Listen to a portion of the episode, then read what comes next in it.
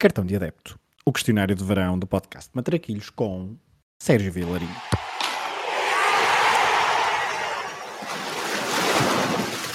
Olha a bolinha com creme, sem creme e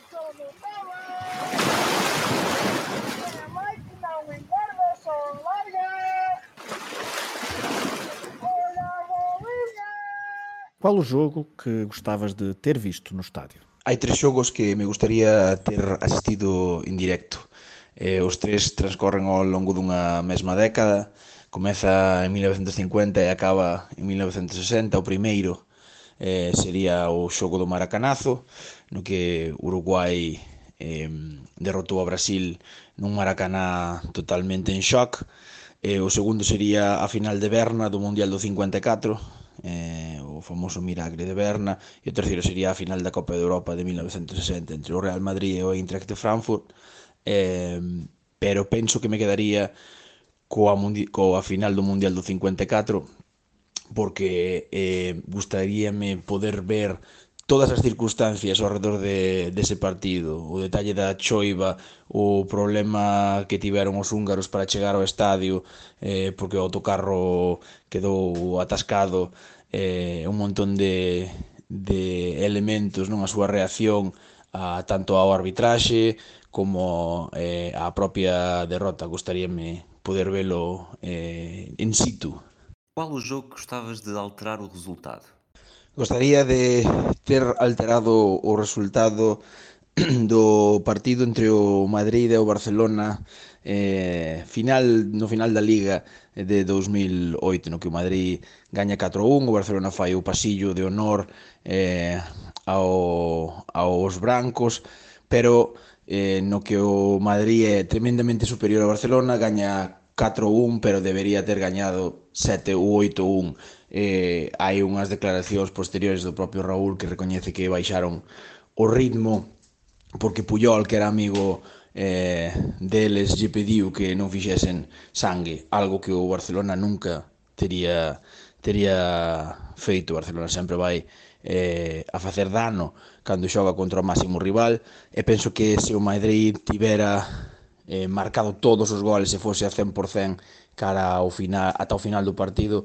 Eh, todo o que veo despois o Barcelona de Guardiola nunca tería ocorrido, porque basicamente eh, o Barcelona estaba nunha crise tremenda, Laporta non sobreviviría unha derrota por sete goi, goles no Bernabéu, eh, sobre, se sobrevivira, cousa que dubido, eh, non tería eh, o valor de apostar por Guardiola en ese, en ese verán, porque dependería a súa supervivencia como presidente eh, dilo, co cal probablemente a historia do fútbol mundial eh, posterior eh, teria cambiado bastante se Raúl eh, fixese o que calquer capitán eh, con un pouco de eh, respeto polo seu propio equipo faría, que é seguir ata o final ao 100%.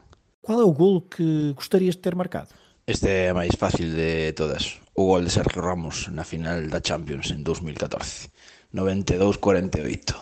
A que guarda-redes da história do futebol gostarias máis de ter marcado un golo? Nesta vou facer un pequeno truco e unha pequena trampa con respecto á pregunta 2. Gostaríame terlle marcado un gol a Hans van Breukelen, porteiro holandés do PSV. E gostaríame ter eh, marcado ese gol na volta das semifinais da Copa de Europa do 88. Se pude, a poder ser a chilena que intentou Hugo Sánchez. Iso significaría unha final de Copa de Europa para a quinta do buitre e, sinto polos benfiquistas, moi probablemente a sétima.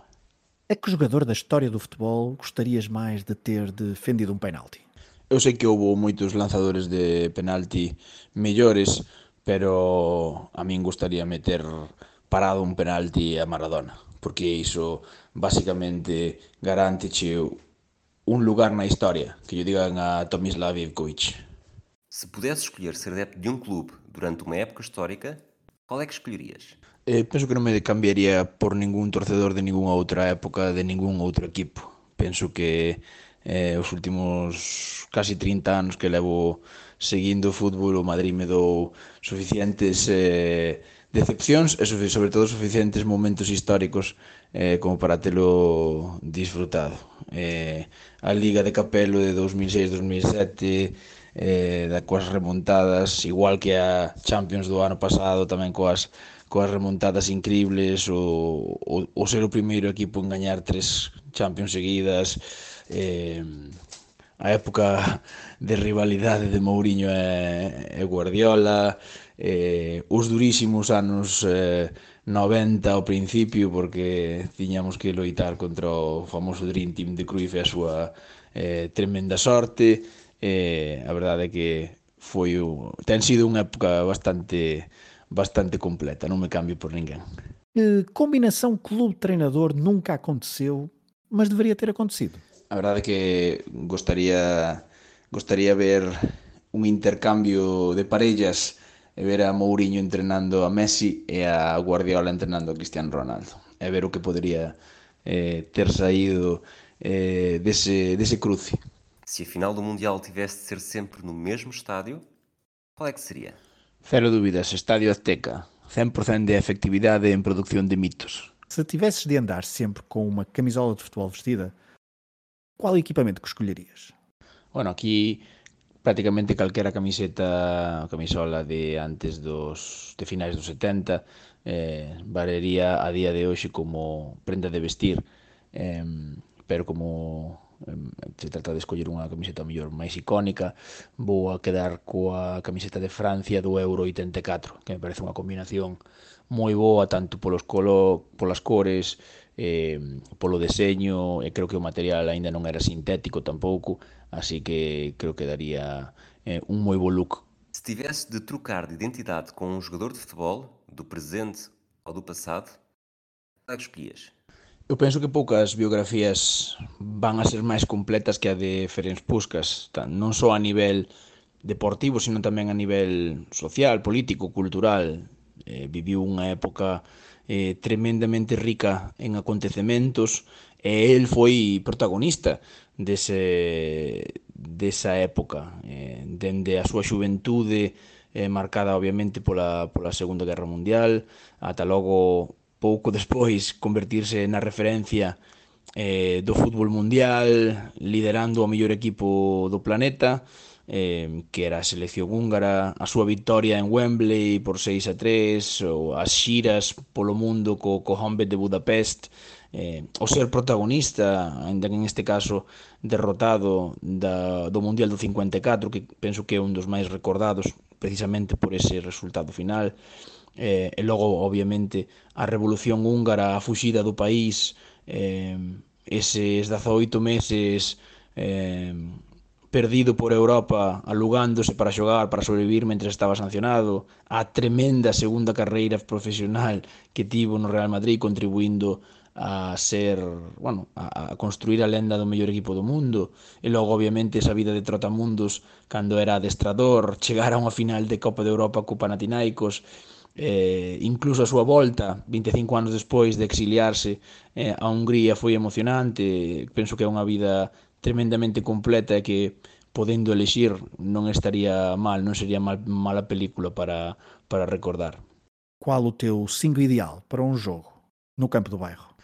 Pois na portería Jorge Campos, o guardameta mexicano, que sabía xogar tamén de dianteiro, tiña boa técnica cos pés, era, era moi áxil, tiña bons reflexos e sempre vou ter a un xogador extra eh, que poida xogar e, e incorporarse ao ataque. Eh, na defensa, como defensa sería Maldini, que seguramente sexa o mellor defensor do mundo e ademais eh, sabía tocar ben a pelota. Eh, logo Ronaldinho e Zidane, pouca, pouca explicación hai que dar aquí, dous magos tremendamente técnicos que se sabían mover moi ben nos espacios nos espacios curtos e logo como atacante eh, pois Gerd Müller porque era o perfecto oportunista para esos rebotes eh, nos partidos de, de 5 contra 5 e ademais o seu, digamos que o seu mellor movimento era eh, pois as paredes, non? O 1-2 eh, as tabelas eh, cos seus compañeiros, co cal nun partido a, a cinco sempre, sempre ven moi ben. Quem é que escolhias para fazer dupla contigo numa partida de matraquilhos? Bueno, eu son da Galiza, patria dos matraquillos, eh, supoño que para como para todo o mundo matraqui, os matraquillos para nós eh, era ese, ese momento no que ti te xuntabas cos teus amigos estabas a, a xogar e a botar unhas risas a contar anécdotas e a pasar un bon momento. Eu penso que se si tivera que escoller a, a alguén para eso, para rirnos, para contar anécdotas penso que Guti sería unha excelente parella porque debe ter moitas cousas que contar e que nós non sabemos que música relacionada com futebol escolhes para terminar este questionário do cartón de adepto? Pois vou escoller uh, unha, unha canción dun grupo galego eh, precisamente adicada ao futbolín, aos matraquillos, que é a Oda ao Futbolín dos diplomáticos de Monte Alto. Año 37, guerra civil, a lesión de Desisterra, invento futbolín, invento futbolín, invento tralla Dicen desde sus terras, moito traballar Un impulso dende a fin do mundo. Pensón de tasca contra a Ven con Alexandre, un bravo, un cachalote. Pulso de Fisterra, pensando deporte A ver la fin, a ver a fin, a ver a fin, Unha partida brava de futbolín A ver la fin, a ver a fin, a ver a fin Unha partida brava de futbolín